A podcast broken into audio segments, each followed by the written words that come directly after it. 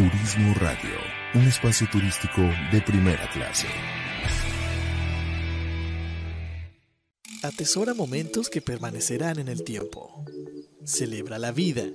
Festeja sin pretextos. Viaja y comparte. Reserva tu viaje ideal según tu estilo de vida. Reserva en www.faceprice.com.mx. Tu propio estilo, tu propio ritmo, con tu propia visión de viajar. La experiencia de viajar está en un clic.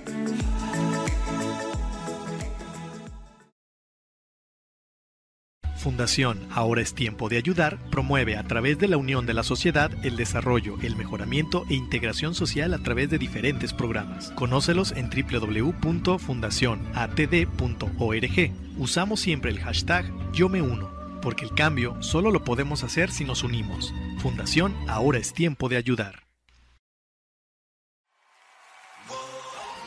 Un espacio elegido por el gran hacedor. Para compartir ideas pensamientos, poesía, diálogos, pero sobre todo para ayudarte a descubrir tu verdadero yo. Despierta. La tribu de Barak. Bienvenido.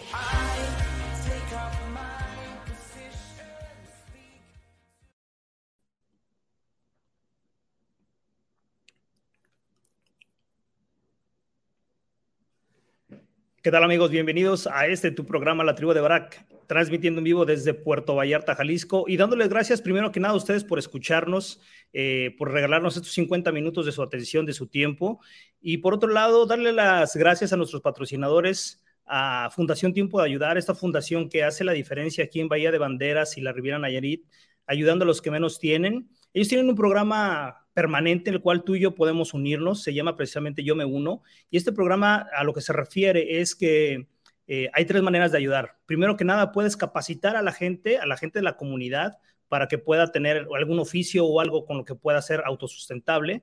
La segunda es donar algo que tú ya no que tú tengas en tu casa y que ya no necesites, que esté en buen estado, que puedan utilizar o vender. Y el, la tercera manera de ayudar es donando. Estos donativos también pueden ser eh, deducibles de impuestos si así lo deseas. Entonces hay muchas formas de ayudar. Únete a esta noble causa y hagamos del mundo un mundo más equitativo, un mundo mejor para todos. El segundo patrocinador, faceprice.com.mx, agencia en línea, ubicado aquí en la Bahía de Banderas. Si viajas a la Riviera Nayarit o si viajas a Puerto Vallarta y Cancún, bueno, es una excelente opción en línea Chécate su página www.faceprice.com.mx.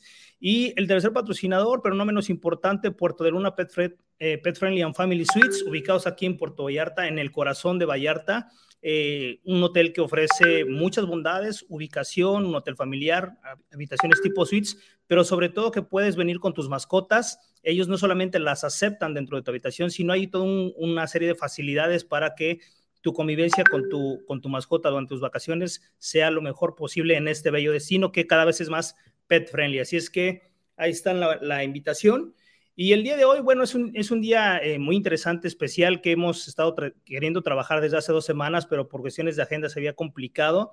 Tenemos un invitado, un invitado especial, un, un compañero y amigo que, que ya tenemos pues, bastante tiempo de, de conocernos y que el día de hoy, bueno, queremos platicar con él. Él es Mark Murphy. Eh, eh, él, junto con otro, con, otro cúmulo de personas eh, hicieron posible. Si tú has conocido la marca Riviera Nayarit, bueno, pues precisamente tiene mucho que ver con su trabajo, su estrategia y, y creo que una excelente labor que ha, que ha realizado en ese camino, en esa parte de su vida a nivel profesional y que precisamente pues hace que la, conversación el día de hoy sea bastante interesante. Así es que le damos la bienvenida a Mark Murphy. Mark, ¿cómo estás?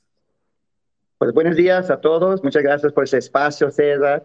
La verdad, tengo mucho tiempo sin hablar contigo. Felicidades con este programa. Felicidades en especial con tus programas de ayuda. La verdad es que todos hoy en día, especialmente después de esos dos años de, pandemia, necesitamos causas y que sean buenas causas para que nos apoyamos a todos, ¿no?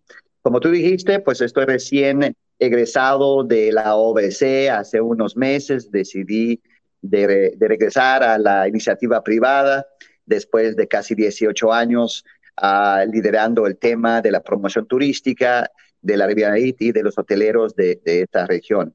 Entonces, con, ah, con gusto aquí, con un, un nuevo plan con ustedes para hablar de las novedades en la región.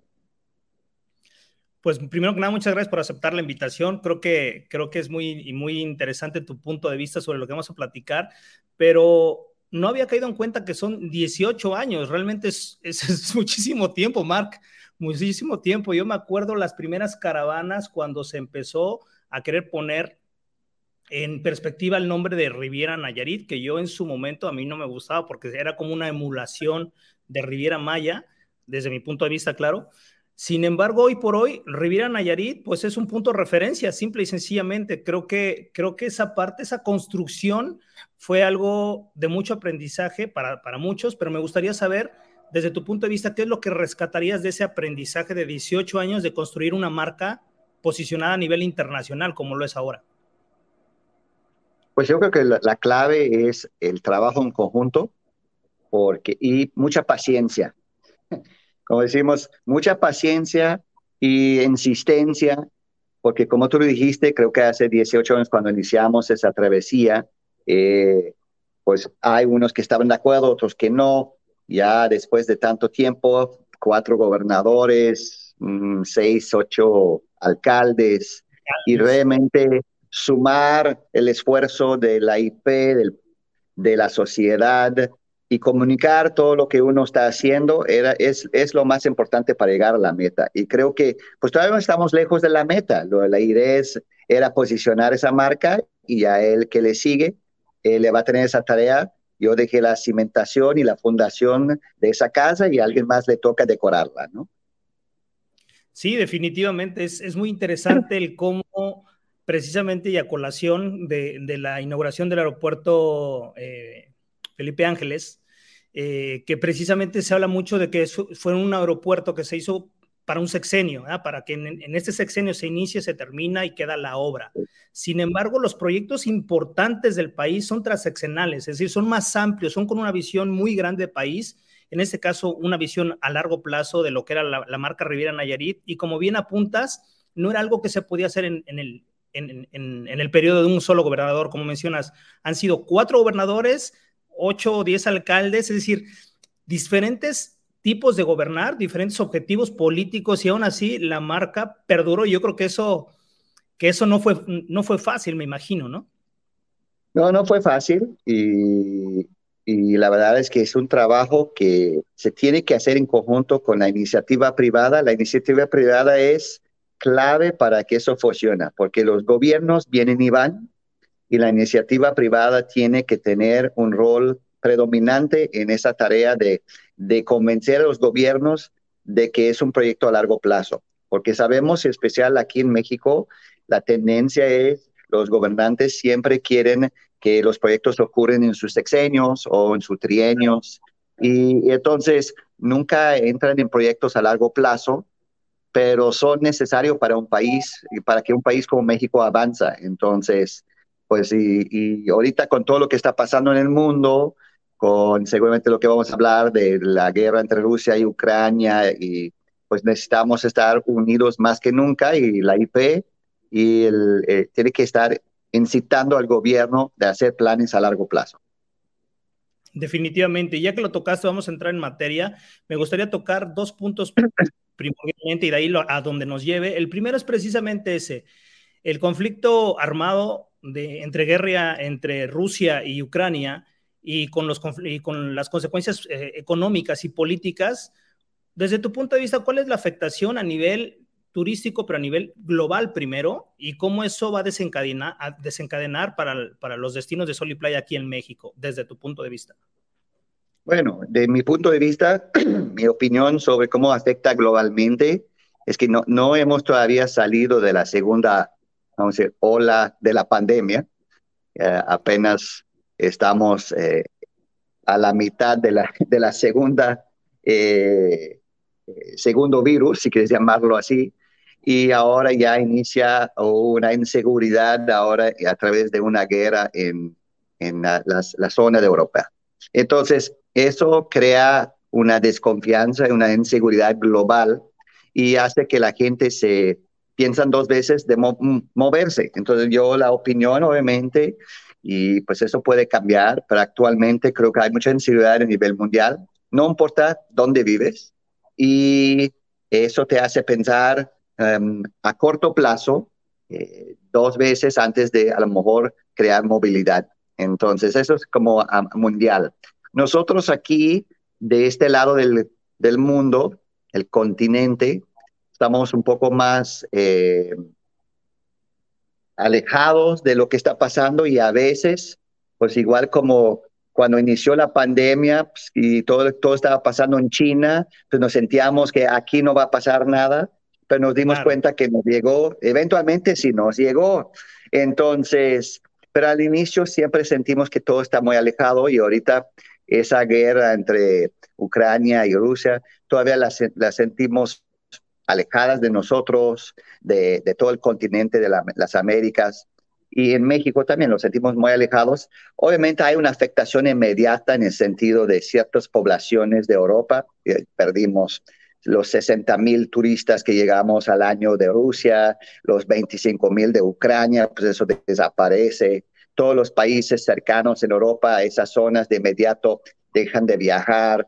Eh, eh, esa zona por la guerra hace que incrementa eh, los costos de viaje por de combustible, entonces vamos a ver mundialmente cómo nos afecta el bolsillo si queremos viajar eh, en los meses que vienen.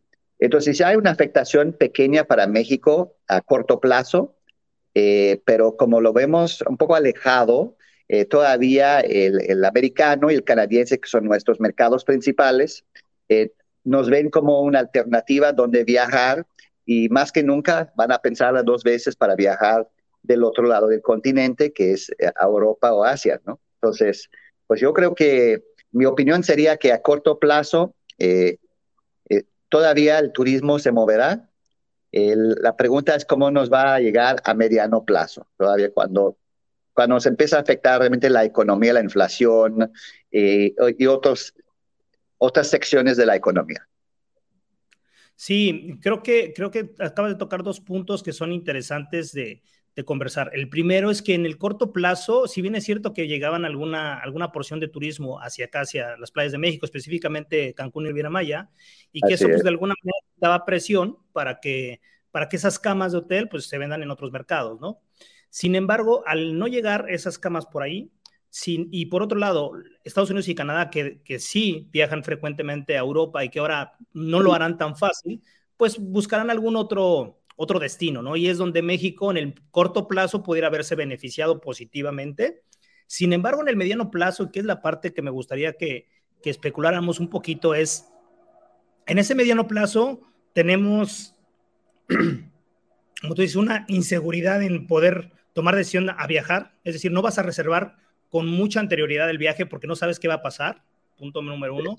Punto número dos, la inflación global, la inflación mundial este, se está desencadenando por cuestiones eh, de, energéticos, específicamente gas y petróleo, que esto conlleva gasolina y la gasolina conlleva a que el transportar productos, el transportar gente se vuelve más caro y eh, esto hace una inflación en cadena. México, antes de, entrar a la pandemia, ya veníamos perdiendo eh, crecimiento en el Producto Interno Bruto y eh, una vez que llegamos a la pandemia, bajamos, bajamos 17 puntos, estamos recuperándonos, pero somos el único país de Latinoamérica que no se recuperó, al día de hoy no nos hemos recuperado de números prepandémicos. Esto quiere decir que si a eso le sumas lo que nos va a impactar la inflación, es decir, la canasta básica subió oficialmente un 7% de inflación del, año pasado, pero la canasta básica lleva acumulado al, mes de febrero 20% de incremento. Estamos hablando de tortilla, frijol, lo que es canasta básica.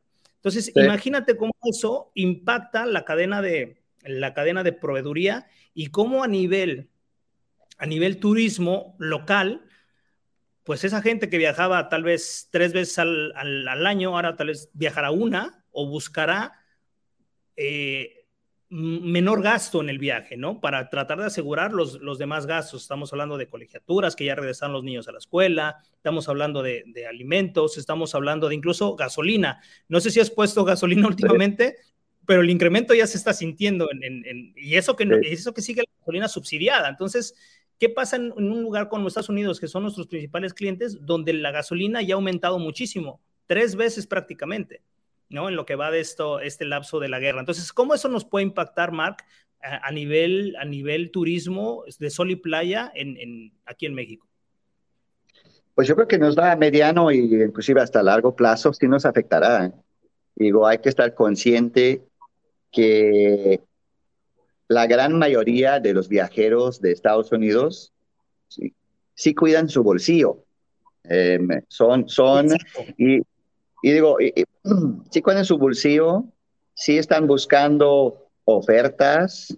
son los, la razón por la cual la gran mayoría de la hotelería de cuatro y cinco estrellas, y en particular el producto todo incluido, eh, fue tan afectado durante la pandemia es porque el, la clientela que ellos buscan es, es la clase media. Y la clase media de Estados Unidos y la clase media de Canadá es, es la clase donde eh, está más, estuvo durante la pandemia más preocupada por sus trabajos, si lo iban a perder o no, por, más, más preocupados por su economía. Son los que decidieron y que siguen evaluando viajes y decidiendo si van a ir de viaje o no van a ir de viaje, ¿no? durante esa misma pandemia de esos dos años, los que sí viajaron eran los, los ricachones, ellos sí. Entonces, la, la hotelería de superlujo eh, tuvo un efecto al contrario, a ellos hasta crecieron sus tarifas promedias durante los dos años, porque tuvieron una sobredemanda. ¿Por qué? Porque pues, ese, ese gremio de lujo pues, recibió esa, ese, ese turismo que no quisieron estar en las ciudades donde estaban. No, querían, no querían encerrarse en ciudades de concreto durante los dos años de la pandemia, sea un Los Ángeles, un Nueva York, un Chicago, la ciudad que sea. Inclusive eh, eh, se se percataron que por qué no comprar condominios o casas aquí en las playas de México, Puerto Vallarta incluido, y por qué no hacer home office y se vienen y, hacen su trabajo desde allá. Entonces, eh, es, interesante ver que esos dos años ha, hecho un, un comportamiento del ultralujo, una demanda del, del ultralujo, tanto por cortas estancias como estancias largas, Ah, hubo eh, un incremento en demanda en compra de bienes raíces para poder simplemente vivir en el destino y trabajar desde home office. Y, pero mientras la hotelería eh, que, que se promueve al, a la clientela, sea de Canadá, de Estados Unidos, del mismo México, la clase media, pues obviamente es la que sufrió más y esa es la que representa la gran mayoría de los viajeros. Entonces, Ah, ahora, imagina tu comentario que eh, el costo de viaje sube todavía más a mediano a largo plazo, pues ya ahora, pues tú la vas a pensar dos veces de viajar o vas a escoger destinos mucho más cercanos donde hay una tarifa más accesible. Eso va a crear una presión a la hotelería de, esa clase, va a buscar y ofrecer obviamente eh, descuentos porque van a estar afectados con los aviones. Estoy seguro que todas las tarifas de aviones van a subir drásticamente en los próximos 12 meses. Totalmente de acuerdo. Y fíjate, eh, ahora que mencionabas eh, cómo fue ese, ese cambio del turismo masivo que se compactó y el turismo de, alta gama fue el que se disparó, también me, queda eh, el otro, el, último polo, ¿no? La clase baja, la clase pobre que es masiva, y que aquí en México fue algo curioso porque ese turismo tampoco paró. Yo me acuerdo que los hoteles con, menos categoría, con menos, me refiero, con, menos estrellas, vamos a llamarlo así, aquí en Vallarta, nunca pararon. nunca pararon de venir aquí a Vallarta. Entonces, los dos polos se activaron, pero el de la clase media que bien mencionas, preocupado por perder su trabajo, preocupado si tenías un negocio, de, que, de no quebrar y de hacer todo lo posible por mantener tu negocio, definitivamente se vio afectado. Ahora, eh, con, esta, con esta nueva cara de, la, de la guerra eh, y de lo que con ello lleva, todas las implicaciones que está teniendo la cadena de valor, tenemos un problema grande de, de producción de semiconductores, de microchips, que están, que están encareciendo también ciertos productos. Si tú te fijas, eh, línea blanca, eh, computadoras y autos han incrementado sus precios hasta en un 30 y 40%. Incluso los autos de segunda mano, aquí en México no tanto, pero los seminuevos en Estados Unidos subieron un 40% en, en estos tres meses. ¿Esto qué de qué nos habla? Que la economía se está moviendo en formas que no, que no veíamos antes. La inflación, ¿qué va a suponer?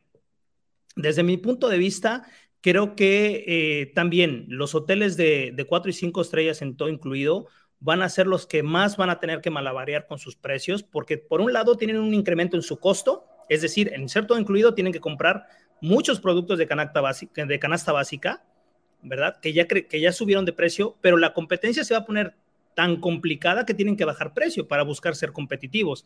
El margen de ganancia va a ser muy complicado y una gestión así creo creo que, pone a la hotelería, a la iniciativa privada en un predicamento.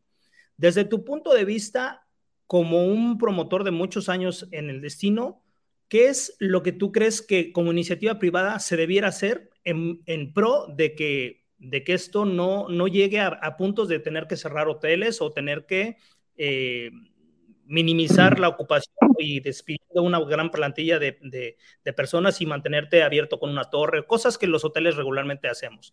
¿Cómo lo ves? Claro. Bueno, primero, gracias a Dios todavía no se ve reflejado esa, esa afectación, pero te falta también, César, que agrégale a eso el boom de precisamente todas esas, esos, esas ventas de bienes raíces que se convierten en rentas vacacionales. Entonces, este, está, pasando ahorita un boom increíble en todo México, donde cada condominio, cada departamento se convierte en una competencia a la misma hotelería.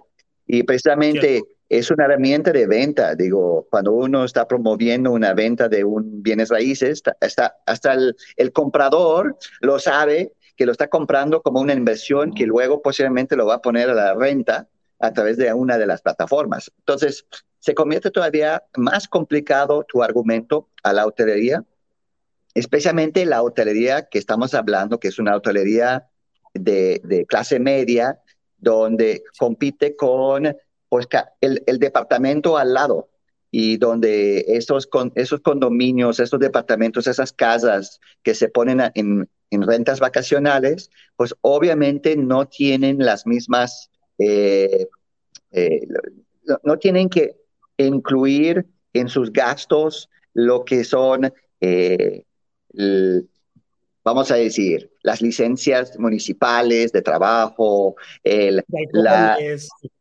decir, el agua comercial, los, los costos de, de, permisos y licencias y seguros, entre, entre muchas otras cosas que obviamente un, un hotelero enfrenta. Entonces, si así el hotelero la tenía difícil, agrégale ahora el tema de un boom de bienes raíces que se convierte en competencia, agrégale en un incremento de gastos por la guerra y luego que no ha terminado la pandemia. Entonces, la verdad es que sí la tiene un poco desafiante a mediano y largo plazo. Ahorita, en este mismo momento, no lo siente el hotelero. Ahorita está todavía en la gloria México fue uno de los pocos países con las fronteras abiertas, por lo tanto, el mercado americano y canadiense, pues su primera opción donde viajar va a ser México, porque está abierto, no pide, no pide obviamente las vacunas, no pide las pruebas ni nada. Entonces, pues México ha sido beneficiado por esa decisión que tomó el presidente de la República de forma seguro, ni si fuera intencionado, ¿no? Pero le salió nada más. Le salió de suerte, pero a nosotros la industria turística beneficiado. Sin embargo, a mediano plazo, como tú lo dijiste, el incremento de la inflación, el incremento de competencia en, en Airbnbs y otras plataformas, va a hacer que la hotelería y sus dueños empiecen a, a tomar otras iniciativas. Yo creo que aquí hay un par de cosas que el gremio empresarial turístico tiene que hacer, tiene que buscar eh, unirse y exigir una cierta, eh, vamos a decir, ciertas reglas y para exigir al gobierno que regulariza precisamente la renta vacacional de, ese tipo, para que están todos en la misma línea. No puede ser que una persona decide rentar una renta vacacional porque es más barato que el hotel. Pues está más barato porque no tuvo que pagar los impuestos y las licencias que el hotel tuvo que hacer. Entonces creo que es lo primero y tiene que sumarse la IP a nivel nacional para exigir a los gobiernos que ponen precisamente una regularización de, eso, de ese tipo. La otra es, pues como sabes, eh, tanto a nivel eh, federal, a nivel nacional, se eliminó el, el famoso CPTM hace tres, cuatro años, no hay un fondo de promoción turística eh, no hay un fondo y entonces ahorita a corto plazo, como lo mencioné, pues tenemos fronteras, fronteras abiertas. Pero ¿qué pasa en un año o un año y medio cuando el resto del mundo abre y ahora la gente pues ya va a decir, pues quiero viajar a otros lugares porque ya fue a México y México ya no está en el mapa porque no se está promoviendo. Entonces, definitivamente la, iniciativa privada tiene que buscar la forma de resolver este tema y buscar la forma que, se, que haya una promoción fuerte de México a nivel mundial. la tercera es, eh, definitivamente, yo he visto que hay más y más gastos, la inflación, entonces yo creo que la hotelería tiene que cambiar su forma de vender sus propiedades también. Digo, creo que, creo que necesitamos encontrar eh, la forma de proporcionar lo que el cliente está buscando. El cliente está buscando un departamento, un condo por alguna razón, ¿no? Igual como el cliente está buscando, está buscando un taxi Uber por alguna razón y, no el taxi normal. Digo, sabemos que el, Uber lo está buscando porque la unidad es más limpia, porque te factura y porque acepta tu tarjeta de crédito. Entonces, bueno, ya sabemos cómo se resuelve eso. La hotelería, pues es un poco igual. El cliente está buscando un Airbnb porque es más amplio, porque puede, es un departamento, puede incluir mucha gente, porque pueden hacer estancias más largas sin que les cuesta un dineral. Entonces, quizás la hotelería debe empezar a, buscar formas de promover eso, estancias largas, más accesibles, juntar unidades en lugar de los cuartos típicos, pues a lo mejor juntar un... Yo, yo, obviamente, si yo fuera desarrollador a punto de, de definir un nuevo hotel en el futuro, yo pensaría la construcción del hotel totalmente diferente de lo que estamos acostumbrados tradicionalmente. Buscando, buscando precisamente el, que todas estas ventajas que, que el usuario de, de, Airbnb necesita o prefiere, para incorporarla dentro de, la hotelería, ¿no? Para hacer un tipo híbrido, de buscar eso que al final de cuentas satisfacer una necesidad. Totalmente de acuerdo, la verdad es totalmente de acuerdo. Digo, un buen ejemplo es, yo conozco un par de hoteles y para mencionar uno que se llama el, el Maribal Distinct, que son residencias. Es un condo hotel, la verdad es que cuando fue creado es uno de los pocos condo hoteles que conozco, donde fue creado es precisamente, son departamentos, y, pero que tienen servicios hoteleros disponibles para el cliente. Si el cliente no los quiere usar, pues ahí no los tiene que usar, pero están ahí.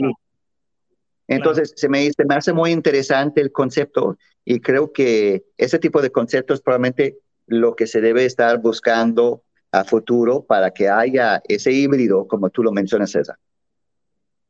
Y retomando tu punto, tu primer punto, eh, de que los hoteleros deberían buscar cómo, cómo exigir que el gobierno regule, me viene, me viene a la memoria que en España, en Marbella, eh, precisamente llegó el punto en que eh, el gobierno prohibió rentar los cuartos de, de, los departamentos a los ciudadanos por, por dos razones. Una, era que ya nadie quería rentar a la gente que llegaba a vivir ahí, ya no querían rentar sus departamentos porque los querían para, exclusivamente para rentas vacacionales. Entonces hubo un, caos porque tú si no tenías departamento no tenías dónde vivir. Literalmente no había quien te rentara dónde vivir.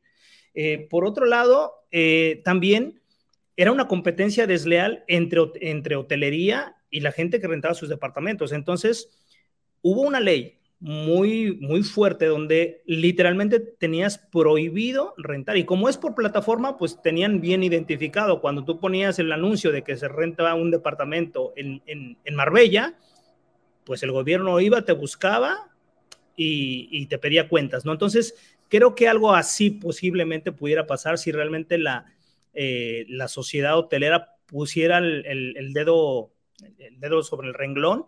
Y, pero desde una unión y desde una buscando precisamente una equidad que pongan igualdad de circunstancias la mesa pareja para que la competencia realmente sea competencia, ¿no? Sí, estoy de acuerdo contigo. Digo, sí, así tenemos, tú, lo dijiste, ya, ya nos está acabando hasta dónde, dónde rentar para los locales, ¿no? Entonces, ¿por qué? Porque cada, cada propiedad se quiere rentar en un tema vacacional. Entonces, hay ejecutivos de hoteles que, que están buscando dónde, dónde rentar y no hay dónde rentar porque pues todos los departamentos y casas eh, están siendo eh, vacation rentals. Entonces, y, y tiene que hablar que de nuestros problemas o nuestros desafíos de, de vamos a decir, eh, vivienda accesible para el trabajador, que, que todavía, gracias a Dios, no ha entrado en el tema de, de vacation rentals, pero no está tan lejos. Vamos a, digo, yo, yo vivo aquí en Nuevo Vallarta, César, y estoy a unos pasos de Valle Dorado y de Las Ceibas. Pues tanto Valle Dorado como Las Ceibas fueron construidos para el pueblo. Es decir, son, son fraccionamientos o vamos a decir eh, zonas residenciales, pero accesible para el trabajador. O así fueron. Ojo, así fueron. Pero hoy en día vas a las ceibas y como es un coto, pues ya hasta hay vacation rentals dentro de las ceibas. Yo he visto vacation rentals de Airbnb en Valle Dorado. Entonces, todas las casas de Valle Dorado que están más cerca de la carretera ya se ha convertido en vacation rentals. Estamos hablando de una zona que era exclusivamente para eh, un tema accesible para el pueblo, para la gente trabajadora que trabajaba. Entonces, ¿qué pasa? Ahora la gente no tiene dónde vivir y se, van, se alejan más y más y tienen que buscar casas o lugares muy lejos y ahora le está dando una hora y media para llegar a su trabajo porque pues tienen que buscar una casa muy lejos de donde trabajan. Se, se complica más y más la vivienda accesible para el ciudadano. definitivamente. Mark, para ir cerrando este, tu participación aquí en el programa, me gustaría que nos dijeras este, qué sigue para McMurphy, en qué andas, qué, eh, qué nos quieres compartir de lo que viene y antes de que nos de llegar ahí, bueno, aprovechar el tiempo para, para mandarte saludos de, de, Mari Rivas, que trabajó un tiempo por este lado, ahora están en Cancún y Riviera Maya, te manda saludos. Para José, para José, José Jiménez, también les mandamos un saludo a José Jiménez y él también te manda saludos, un abrazo. Ah, y bueno, una serie de gente que, que, se está conectando y bueno, este, siempre es bueno eh, volverte, volverte a encontrar en este en estos tiempos que el siguiente lunes empieza el gala y era muy común ver a Mark Murphy por ahí, así es que...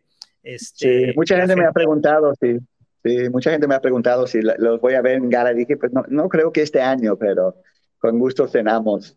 Pero, ¿qué, qué sigue? Pues ya, em, ya estoy todavía, ya ahora estoy dando asesoría o consultoría turística a distintas empresas e inclusive cadenas hoteleras que está buscando mi experiencia para aconsejarlos de cómo, pues algunos en temas de branding, otros en temas de, de, marketing, puntos de venta, entre otros. Eh, entonces estoy ofreciendo ese tipo de, de, consultoría porque es mi fuerte, pero obviamente eh, muchos, amigos, muchos amigos míos que son dueños de agencias de bienes raíces me han precisamente invitado a, a sumar en sus empresas para ver cómo, cómo estar involucrado en property uh, management, property sales. Eh, yo me imagino que yo podría fácilmente conectar desarrolladores y gran inversionistas con terrenos y asesorarlos de cómo uh, crear sus desarrollos para que sean exitosos en el futuro. Entonces yo me veo más eh, haciendo ese tipo de labor en los años que vienen.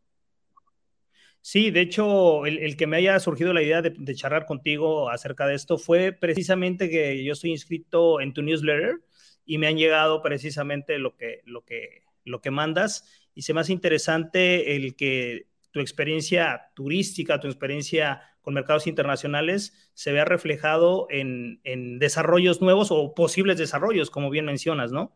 Creo que esa parte del expertise de, de tener la sensibilidad del mercado extranjero, el principal mercado extranjero aquí, te pone en una, en una ventaja, por así decirlo, con las decisiones de mucha, de, de mucha envergadura, ¿no?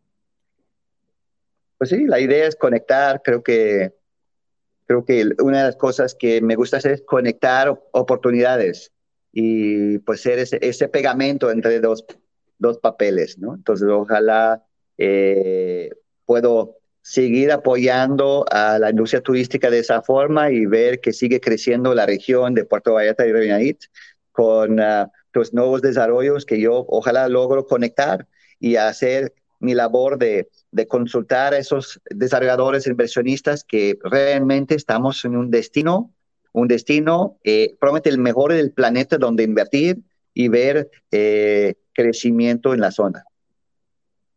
Definitivamente, Marc. Pues otra vez, muchísimas gracias por aceptar la invitación. Sé que te tienes que ir a, a otra llamada. Te agradezco mucho el tiempo que nos diste. Eh, ojalá no sea la última vez y podamos hablar de, de, nuevas cosas aquí en este espacio. Cuando quieras también está la invitación, independientemente de que nosotros te busquemos posteriormente.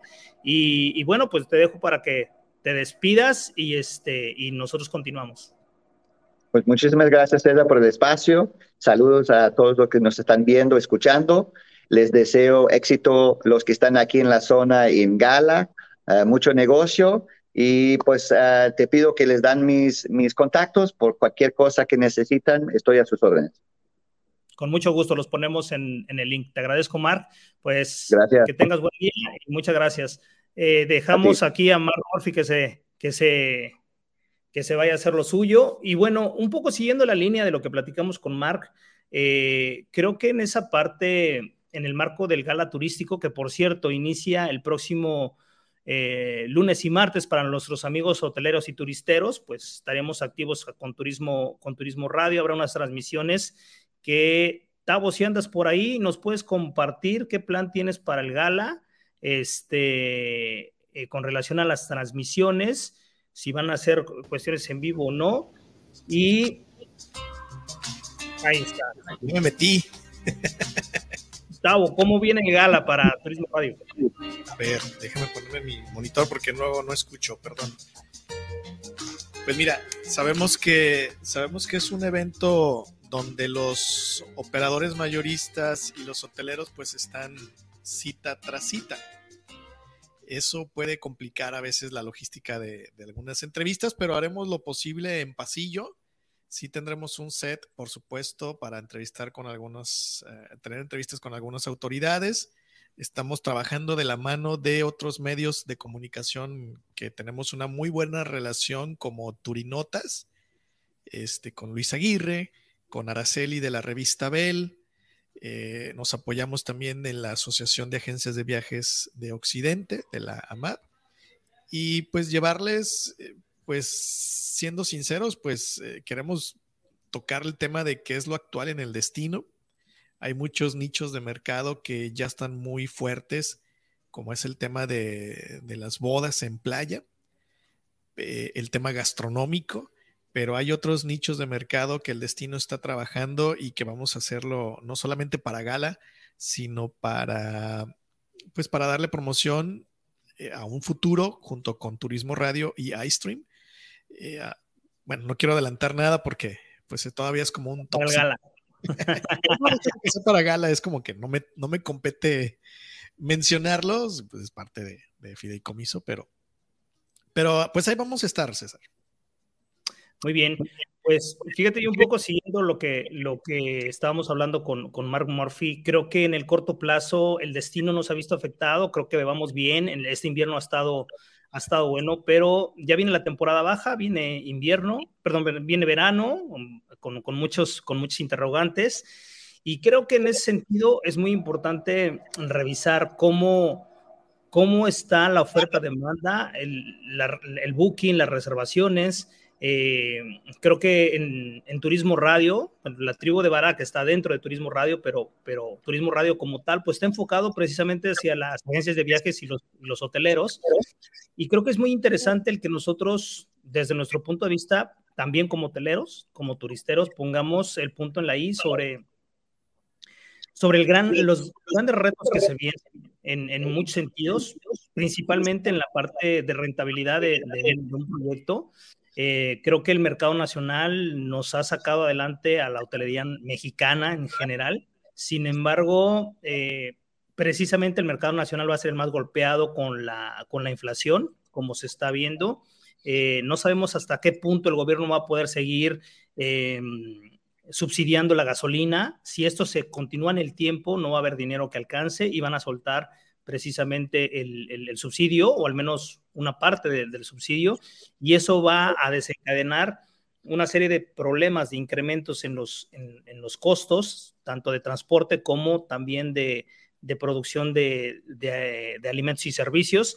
Y creo que esa parte no le conviene al país y no le conviene a la hotelería. Entonces, en ese sentido, es muy importante que, que como hoteleros y como turisteros entremos en una reflexión profunda de cómo ser competitivos sin realmente destruir a la competencia. Es decir, la competencia creo que puede tener diferentes caras y mientras más ética sea la competencia, nos asegura una mayor participación para nosotros y para los, para, para los demás jugadores, para los demás players. Si bien es cierto que no necesariamente tienen que ser mm, amigos de nosotros la competencia, creo que el respeto como, como competidores, mientras ese prevalezca, nos asegura a nosotros y asegura al mercado y al usuario que haremos lo mejor para ser más competitivos trabajando desde la ética, ¿no? Creo que en esa parte es muy importante que lo, que lo tengamos.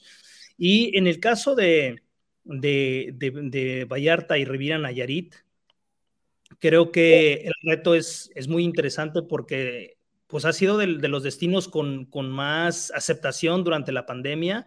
Ahora en estos mismos tiempos creo que junto con, eh, con Mazatlán para el mercado nacional somos los punteros eh, y en el mercado internacional junto con Cancún, Riviera Maya por supuesto y Los Cabos también estamos muy metidos. Entonces creo que, que tenemos lo mejor de, de mercado nacional e internacional, pero supone también otro reto que quiero poner aquí en la mesa, eh, que es la falta de mano de obra, la falta de, compañeros que nos ayuden a que el turismo sea de primer nivel.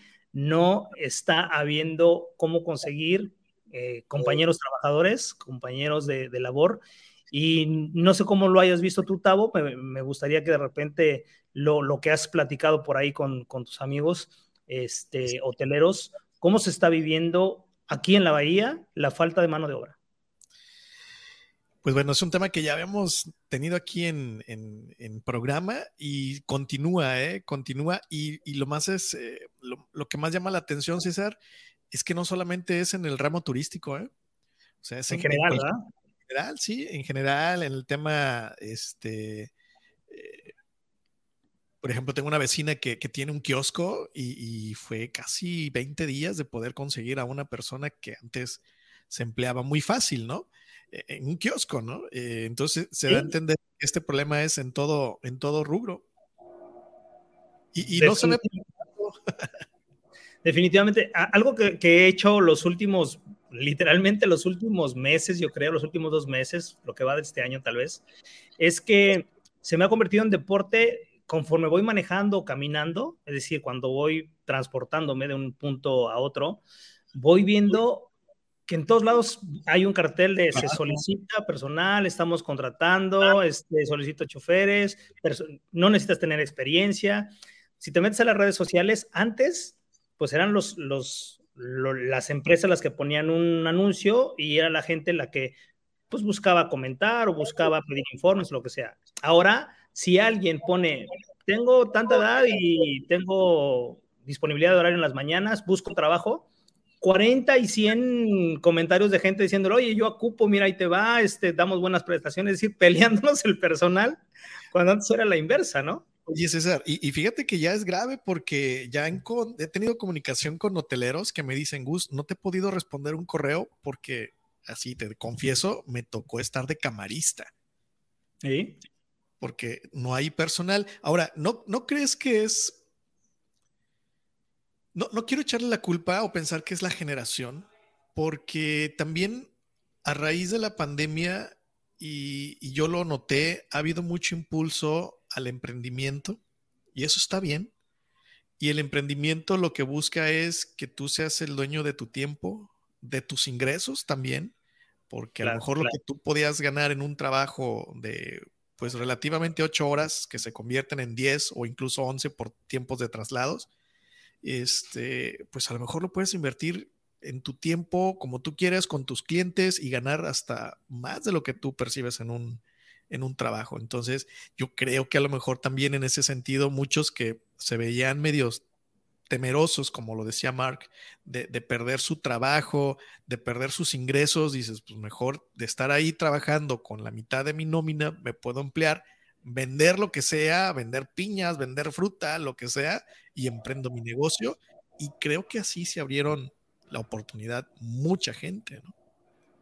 Creo que es, parte de es enfocarnos solo en, una teoría, creo que es demasiado arriesgado, pero creo que sí, buena parte tiene que ver con eso, pero, pero creo que está llegando el momento, al menos en México y en buena parte de Latinoamérica, donde, donde hemos construido generaciones, y hablo de la mía hacia abajo, donde el mensaje era, estudia para que tengas un buen trabajo y no andes como yo, limpiando casas o no andes como, como la gente este, eh, trabajando en largas horas para ganar pocos pesos, ¿no? Entonces creo que tenemos una, eh, una cultura ya generalizada donde buscamos mejores trabajos, o sea, trabajos mm, no tan físicos, mejor remunerados y creo que es válido.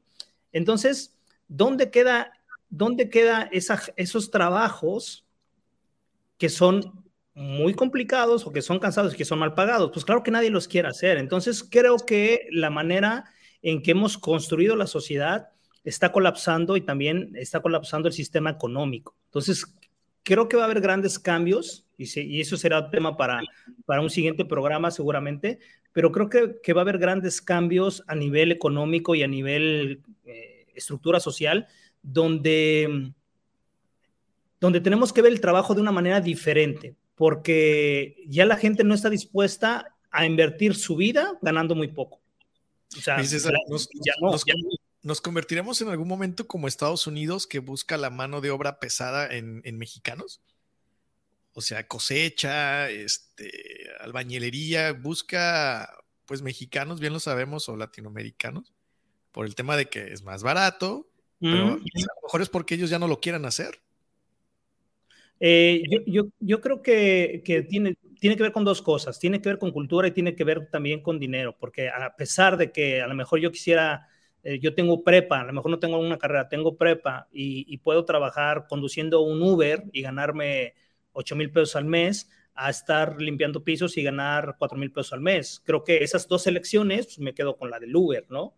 Entonces tiene que ver con que los sueldos realmente sean más competitivos, que tengan más valor en ese sentido, porque también tenemos la idea que limpiar pisos es lo, lo que está destinado para la gente que vale menos. Cuando si tú no limpias un piso, o sea, por muy bonito que esté tu restaurante, si tú no limpias el piso, se ve horrible. Es decir, tiene valor el trabajo. Entonces, creo que esa parte también de darle un valor diferente a las actividades y una paga diferente tendrá un efecto positivo no solamente en la sociedad, en, en, en, las empresas, sino también en la sociedad. Pero creo que es un tema bien largo y ya nos quedan bien pocos minutos, así es que vamos a despedirnos. Eh, saludos a todas las personas que se conectaron el día de hoy, que gracias a Mar por, su participación. Saludos a Mari, saludos a, José de José de, Promocer, que ayer cruzamos un par de, mensajes. Saludos a, a Sabas González, que siempre nos escucha. Y bueno, saludos a todos los que nos escuchan. Un abrazo grande. Eh, Tavo, si quieres, este, manda la canción y vámonos para continuar con lo que sigue.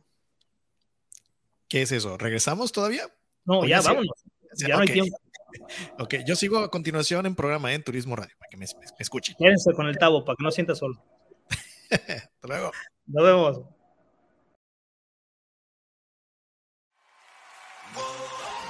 un espacio elegido por el gran hacedor. Para compartir ideas, pensamientos, poesía, diálogos. Pero sobre todo para ayudarte a descubrir tu verdadero yo. Despierta. La tribu de Barak. Te esperamos la próxima semana.